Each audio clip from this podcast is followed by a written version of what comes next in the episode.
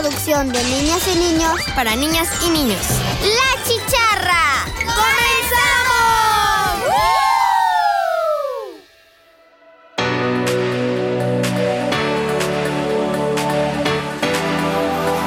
Hola chicharros y chicharras, ¿cómo están? Yo soy Dana Olmos y estoy muy feliz y emocionada por estar nuevamente aquí con ustedes. Hoy tendremos preparado un programa muy especial con motivo de una fecha muy importante. Pero no estoy sola, estoy con Lisel. Hola Lisel, ¿cómo estás? Muy bien, gracias Dana. Muy buenos días chicharras y chicharros. Yo soy Lisel, es un gusto estar hoy con ustedes. ¿Cómo estás Marian? Yo bien, mucho gusto, ¿cómo estás? Pero también recuerdo que nadie saludó a Dana. ¿Cómo estás, Dana? Hola, muy bien, gracias. Bueno, yo les quiero comentar que esta es la última entrevista de la Chicharra 2023 y les voy a platicar un poco del programa que tendremos. El 10 de noviembre del 2011, la Conferencia General de la UNESCO estableció el Día Mundial de la Radio con el objetivo de fomentar las capacidades de la comunicación de la radio, además de la correcta y progresiva información para el acceso universal al conocimiento. Su objetivo principal fue reducir la brecha digital y la desigualdad de información, así como promover la aplicación de las nuevas tecnologías para la mejora de la calidad sobre la educación y a su apropiado acceso. Hoy día la radio sigue adaptándose con rapidez a las nuevas formas de interacción con todo el mundo y lo que los nuevos medios vienen a ofrecer. Uno de los aspectos más importantes es la participación que puede llegar a tener al público. Lo anterior fomenta a las personas a tener ciertos criterios de la evaluación sobre la información que les presenta este medio. Se seleccionó el 13 de febrero para celebrar a la radio y es por eso que tenemos un invitado muy especial. Platicando con el equipo Chicharra, una persona que tiene amplia trayectoria dentro de la radio, desempeñando diversas funciones y obteniendo muchas experiencias, que esperamos nos comparta hoy. Él es Federico Ríos. ¡Bravo, empezar, te quería agradecer por el tiempo que nos vas a prestar para estas preguntas. Al contrario, gracias a ustedes, chicharras y chicharros. Y yo te voy a hacer la primera pregunta. ¿Listo? Listísimo. ¿Cuál fue el primer programa en el que estuvo? Primer programa al que estuve. Oye, qué buena pregunta, ¿eh? Dana, antes que nada, ¿cómo están? Dana, Lisel, Marianne, qué gusto saludarlas. Y gracias por invitarme en este programa y programa especial, como lo están mencionando, del Día Mundial de la Radio. Mi primer programa, qué buena. Fíjense que me acuerdo que inicié abriendo una estación de radio hablando de su programación. Y el primer programa que tuve era un programa a las 6 de la mañana que se llamaba eh, Vicente Fernández y sus amigos. Era un programa de música pues, vernácula, mexicana, ranchera. Ese fue mi primer programa en el cual yo empecé a trabajar en la radio. Y después ya estuve en un programa a las 12 del día. Sí, se puede decir que ese fue mi primer programa y ya después a las 12 del día. Pero tenía que levantarme muy temprano a las 6 de la mañana, con mucho ánimo, para levantar a todos los radioescuchas con buena música. Te levantabas antes. Sí, claro, desde luego, más o menos como a las cuatro y media de la mañana, cinco, para que a las 6 de la mañana, un poco antes, ya estuviéramos ahí en la radio preparando eh, pues los temas que íbamos a presentar al público. Me imagino que era muy cansado. Al principio no es cansado porque es muy, muy emocionante trabajar en la radio. Ustedes ya están viviendo esta experiencia de estar trabajando detrás de un micrófono y saber que hay mucha gente que nos está escuchando. Y pues era muy emocionante. Yo era una persona pues eh, muy, muy joven, ¿sí? Y pues estaba el entusiasmo a todo lo que da. Me divertía muchísimo. Pero sí, como todo trabajo, llega un momento en que empiezas a cansarte. ¿Quién te inspiró para ser locutor? ¿Quién me inspiró para ser locutor? Qué buena pregunta, Liesel. Fíjense que yo siempre escuchaba estaciones de radio en la capital de la República Mexicana y escuchaba las voces. Voces muy bonitas, voces que presentaban eh, programas hermosos. ¿Y qué me inspiró? Eso, escuchar las voces, saber que, por ejemplo, con tu voz puedes transmitir alegría, emociones, sentimientos a través del medio de comunicación que es la radio. Y eso me inspiró a poder tocar las emociones del público, porque bien saben ustedes que eh, pues eh, la radio llega a diferentes partes del mundo, en este caso aquí de la zona de Veracruz, y no se imaginan que de repente ustedes las está escuchando una, una abuelita, un abuelito, y al escucharlas a ustedes todas emocionadas, ¿a poco no se pone contento un abuelito, una abuelita para estar escuchando voces tan bonitas como las de ustedes? Y esa es la magia de la radio, por eso me inspiré para trabajar de este lado del micrófono, Liesel. Mi pregunta es, ¿cuál ha sido la experiencia más vergonzosa que has tenido hasta ahora en un programa de radio? Fíjate, Marianne, que eh, pues vergonzosa si somos tímidos. Y una pregunta es que te das cuenta que a veces cuando no estás preparado para una entrevista, de repente cometes errores, se te olvidan nombres, fechas. Entonces siempre es importante estar preparado para generar una entrevista, una muy buena entrevista. No llegar nada más y listo, ay, voy a platicar con alguien. Si es interesante, si es válido en algunos medios de comunicación, pero es más profesional y más bonito cuando vas preparado. Un momento vergonzoso fue cuando me equivoqué del nombre de un artista. Se bueno, más bien no me equivoqué, se me olvidó el nombre del artista. Entonces estaba yo platicando con él, así como contigo ahorita, y de repente no me acuerdo cómo te llamas. Y entonces imagínate una conversación así, eh, eh, hablando con alguien, pero no recuerdas su nombre. Pues eso es vergonzoso. Obviamente nadie se dio cuenta, pero fue un momento para mí vergonzoso porque me di cuenta que hay que prepararse. Por eso, si se dan cuenta, me aprendo sus nombres. En este caso, Marianne, bueno, pues ya lo tengo perfectamente muy bien eh, ubicado tu nombre. Para ti, ¿qué significa la radio? Para mí significa la radio, gracias Dana, para mí significa la radio un medio de comunicación muy importante. Si sabemos que eh, la internet, la televisión, las redes sociales, pues es una, un avance muy significativo en la tecnología, puesto que la tenemos en nuestros celulares, en las computadoras, en nuestras laptops, la radio, siendo un medio de comunicación, eh, pues llega más allá. Por ejemplo, eh, en una situación de desastre, imagínense una tormenta, pues, y que no haya internet en un barco, por ejemplo, ¿qué es lo que llega al barco? ¿La radio? Imagínate que en la sierra de repente no hay luz, pero tienen un radio de pilas. ¿Qué señal va a llegar? La radio. La radio, ¿verdad? Entonces, para mí significa que es un medio de comunicación muy importante que está al alcance de todos. Por ejemplo, una persona se puede comunicar vía celular o vía internet, pero si en la zona donde están no hay internet, este, no hay señal de teléfono, lo que sí va a haber es radio. Entonces es un medio de comunicación que acerca a muchas personas en los momentos más difíciles.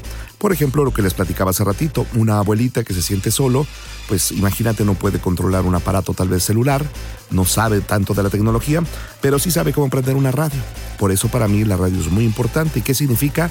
Que es un medio de comunicación muy importante y sobre todo también de un acceso muy fácil.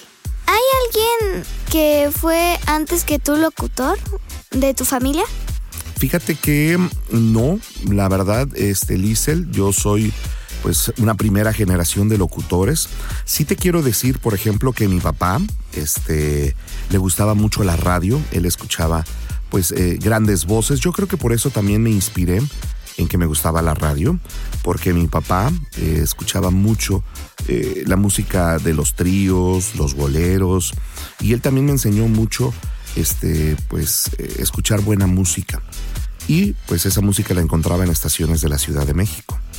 Entonces, pues me gustó mucho y bueno, pues ahora sí que el abuelo este, pues no fue locutor, pero bueno, me, inspiró, me, me, vinculó a este mundo de la música. Y ya después, bueno, pues ya vinieron varios sobrinos, sobrinas, para los medios de comunicación. Así es, Lisa. ¿Por qué decidiste volverte locutor? ¿Por qué decidí volverme locutor? Em, fíjense que eh, me llama mucho la atención porque al principio a mí me gustaba mucho la televisión, me gustaba platicar con las personas con un micrófono en la mano. Entonces, en algún momento tuve la oportunidad de llegar a la radio y obtuve, o tomé más bien esa oportunidad. Me gustó porque eh, la radio es versátil, tienes la facilidad de crear lo que tú quieras. Por ejemplo, si en este momento Marian cierra los ojos, puede imaginar que puede volar. ¿Te imaginas? Y puedes decir, ¿qué tal? Estoy en este momento en un avión y hace mucho aire. ¿Y qué crees, Marian? todo mundo se va a imaginar que efectivamente vas en un avión. Esa es la facilidad que tiene la radio, poder crear, ser muy, muy eh, imaginativos y sobre todo hay mucha gente que se puede eh, desplazar a cualquier parte de su imaginación tan solo con la voz. Y me gustó ser locutor porque la voz tiene magia. ¿Cómo llegaste a ser locutor? ¿Cómo llegué a ser locutor? Muy buena pregunta, Dana. Llegué porque, eh, en primer lugar, me gusta, busqué la oportunidad y llegó. Fíjense que les voy a contar. Yo siempre he mencionado que las oportunidades en la vida hay que aprovecharlas y si no las aprovechamos, bueno, prepararnos para que cuando lleguen las podamos tomar, las podamos aprovechar. Cuando yo era muy chico, como ustedes, yo eh, agarraba un micrófono y hacía como entrevistas o estaba en mi casa como que hablaba en la radio. Entonces, cuando llegó la oportunidad de trabajar en la radio, se hizo una invitación como de un casting. Y entonces yo quería entrar, pero pues estaba muy chico y mi voz como que no ayudaba porque tenía una voz muy delgada, pues era casi un niño. Entonces, ¿qué hice? Me empecé a preparar, empecé a modular mi voz y hubo una oportunidad que una empresa de radio allá en Perote, Veracruz, me invitó, el señor Raúl Molina Obando me invitó a trabajar en su empresa, pero ¿qué creen? Ya iba yo preparado. Entonces, como ya iba preparado, ya tenía yo el conocimiento de la voz, tuve la oportunidad de aprovechar ese, ese momento y es así como inicié la radio. Se podría decir que empezó todo como un sueño y terminó siendo realidad. Es correcto, muy bien dicho, Dana. Empiezo con, empezó con un sueño, empecé soñando y lo logré. Y qué bueno que lo comentas, Dana, porque yo siempre he dicho, y a todos los niños, a todos los radioescuchas que están en la sintonía de la chicharra, quiero comentarles que todo lo que sueñen, todo lo que se propongan, si se esmeran, si se esfuerzan, si lo hacen con un propósito, lo van a lograr. ¿Cuál es el género musical que te gusta más en la locución? Ah, qué buena pregunta, Liesel. El género musical. Quiero que comentarles que como locutores, y ustedes que son locutoras, deben de saberlo. El ámbito o el género musical, como un locutor, como un profesional de la, de la radio, de la comunicación, tiene que ser amplio.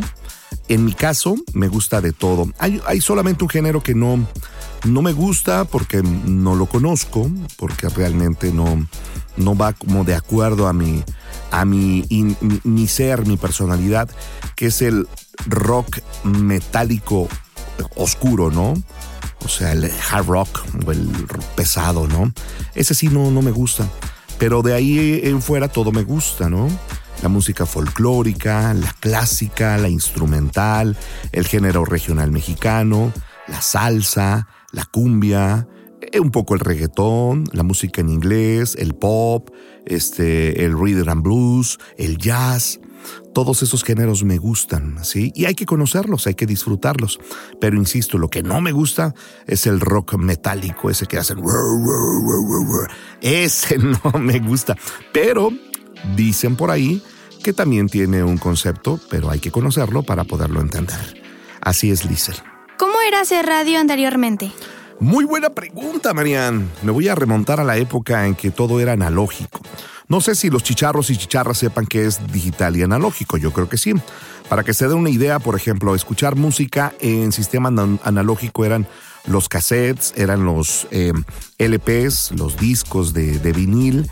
Y en la actualidad escuchar música lo puedes hacer a través de tu celular, a través de una aplicación, a través de eh, internet. Entonces ahí está la diferencia en lo digital y, lo analógico. Entonces antes, ¿cómo se hacíamos radio? Bueno, pues eh, el locutor tenía que poner la música en un disco, teníamos que poner los comerciales en un cassette grandote que era este pues grande donde se grababan los comerciales. No recuerdo ahorita cuántos tracks era creo que de 8 de 4 o de 4 tracks. Y ahí se grababan los comerciales. Entonces nosotros presentábamos una canción y teníamos que poner el, disco y, la canción, la aguja del, en, el disco para poder escuchar una canción. O cuando mandábamos a comerciales, poníamos, teníamos así como un montón de cassettes, hagan de cuenta como varias cajas, ¿sí? Y cada caja tenía un, un comercial. Y entonces teníamos que ir metiendo cada comercial. Y pues Ahorita en el mundo de lo digital, pues ya todo lo hace la computadora, nada más oprimir un botón y aparece la música, aparecen los comerciales. Pero antes era muy bonito porque eh, teníamos que buscar el disco, teníamos así como, haga, imagínense aquí la cabina, cómo está. Imagínense que en lugar de paredes había paredes de discos muchos, muchos, muchos, muchos discos. Entonces imagínense que alguien nos pedía una canción, teníamos que ponernos de pie y buscar el disco. Entre todos los cientos de discos que había, buscábamos la canción, la poníamos en una tornamesa y la tocábamos al aire. Igual cuando teníamos que poner un comercial, teníamos que buscar los comerciales y era una cantidad impresionante de cajas o cassettes, más bien de cassettes para poner los comerciales. Y ahora, pues todo es digital y súper más fácil. Si no fueras locutor, ¿qué serías? Si no fuera locutor, ¿qué hubiera sido? ¿Qué sería? Yo creo que piloto aviador. ¿Por qué? Porque siempre me gustó, fíjense qué bonita pregunta. Quiero decirles que yo cuando era niño como ustedes, yo quería ser piloto aviador, estar en el aire, manejar un avión. ¿Y qué crees que pasó? Que no comí mis verduras y no crecí. Para ser piloto aviador hay que tener una estatura mínima y yo no la alcancé. Pero ¿qué crees? Aún así estoy en el aire, en las estaciones de radio. Así que ya saben, cómanse todas sus verduras. Coman frutas y verduras. ¿Qué consejo nos darías para seguir avanzando en la radio? Prepárense mucho. Cuando hagan algo, cualquier cosa, Dana, eh, háganlo con amor, con cariño. ¿sí? Enamórense de lo que hacen y se darán cuenta que cuando lo cuando, se darán cuenta que cada vez que hagan un programa, cada vez, que, cada vez que hagan algo que les gusta, que están enamorados de hacerlo, lo van a disfrutar y no les va a costar nada. Entonces es muy importante que todo, todo lo que hagan, cuando laven este, su ropa, cuando laven un carro, cuando salgan a pasear a un perrito, cuando limpien su cuarto, háganlo con amor, con entusiasmo y se darán cuenta que no les va a costar nada. Entonces el mejor consejo que yo les puedo dar es hagan todo con amor, con alegría, de corazón y lo van a disfrutar. ¿Cómo se ha adaptado la radio a las nuevas tecnologías? Pues la radio se ha adaptado, Liesel, de tal forma en que ahora la radio la puedes escuchar en un teléfono. Antes tenías que conseguir un radio, y ahí sintonizar este, una estación, una grabadora.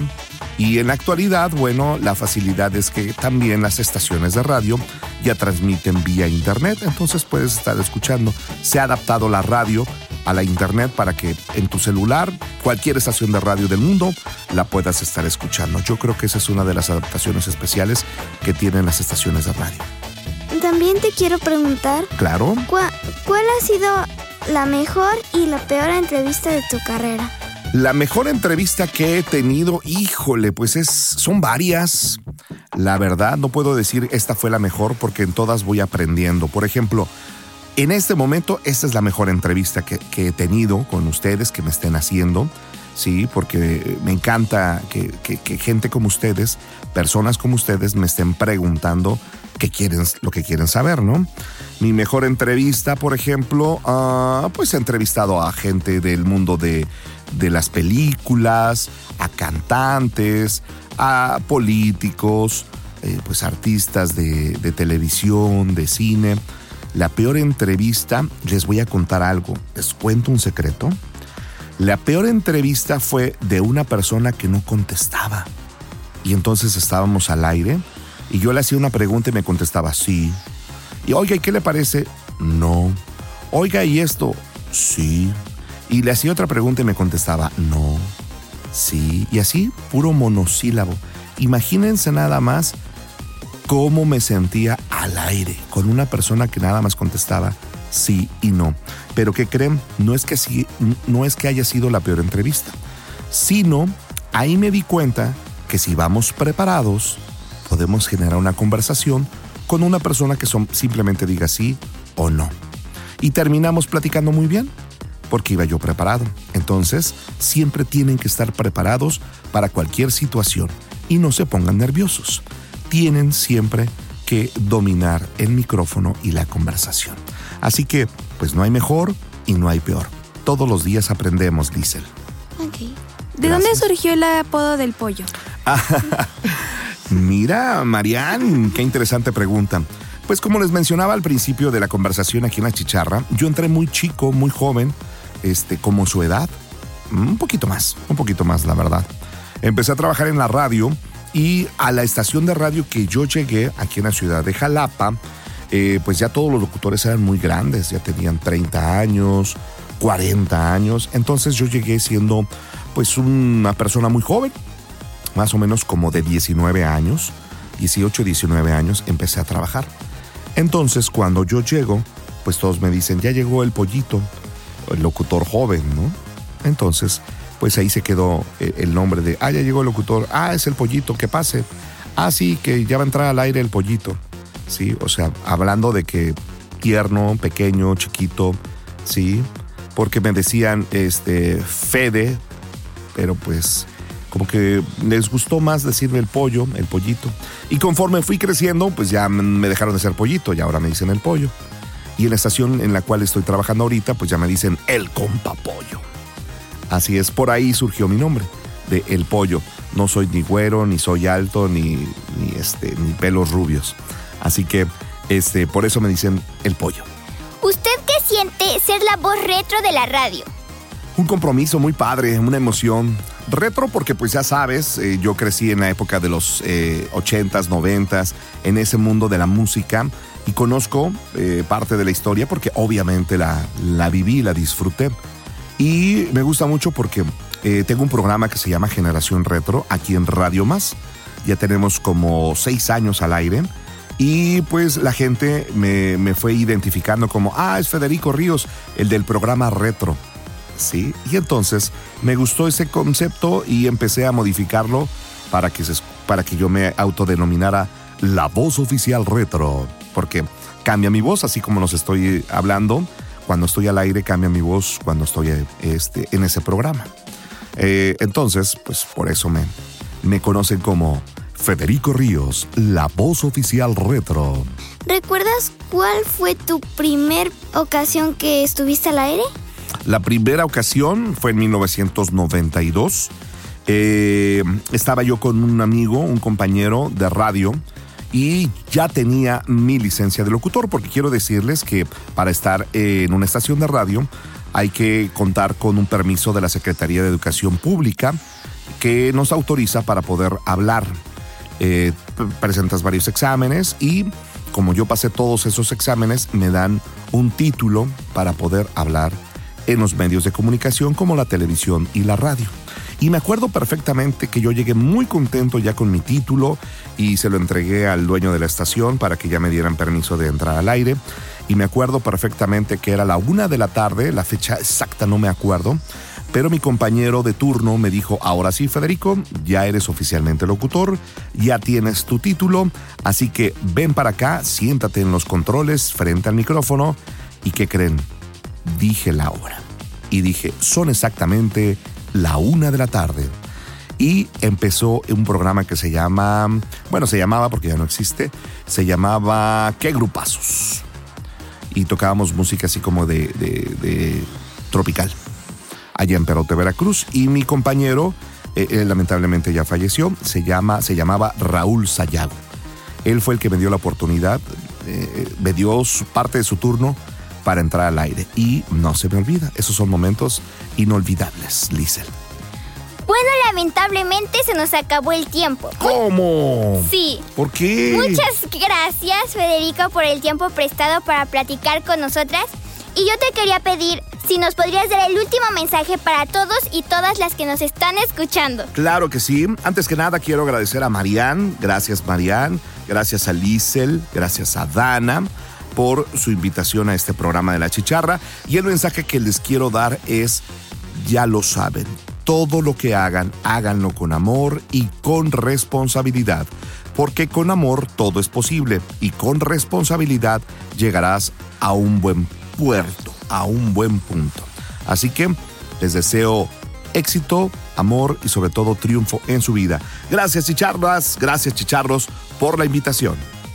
¿Y nos podrías compartir tus redes sociales? Claro que sí, en Facebook me encuentran como Federico Ríos, locutor, también me encuentran en Instagram como Federico Ríos, estoy en TikTok como Federico Ríos, me encuentran también en eh, Twitter como arroba Federico-Ríos y me encuentran en, en mi fanpage de Facebook como Federico Ríos, El Pollo. Ahí estamos en las redes sociales. Bueno, así que ya saben, vayan a seguirlo. Sí, Muchas gracias por acompañarlos. Nos escuchamos pronto.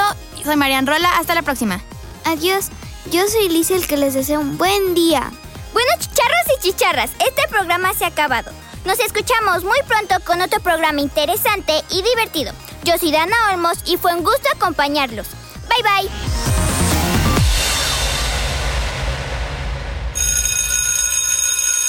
Radio Más presentó La Chicharra. Una producción de la radio de las y los veracruzanos. Les esperamos en nuestra próxima emisión.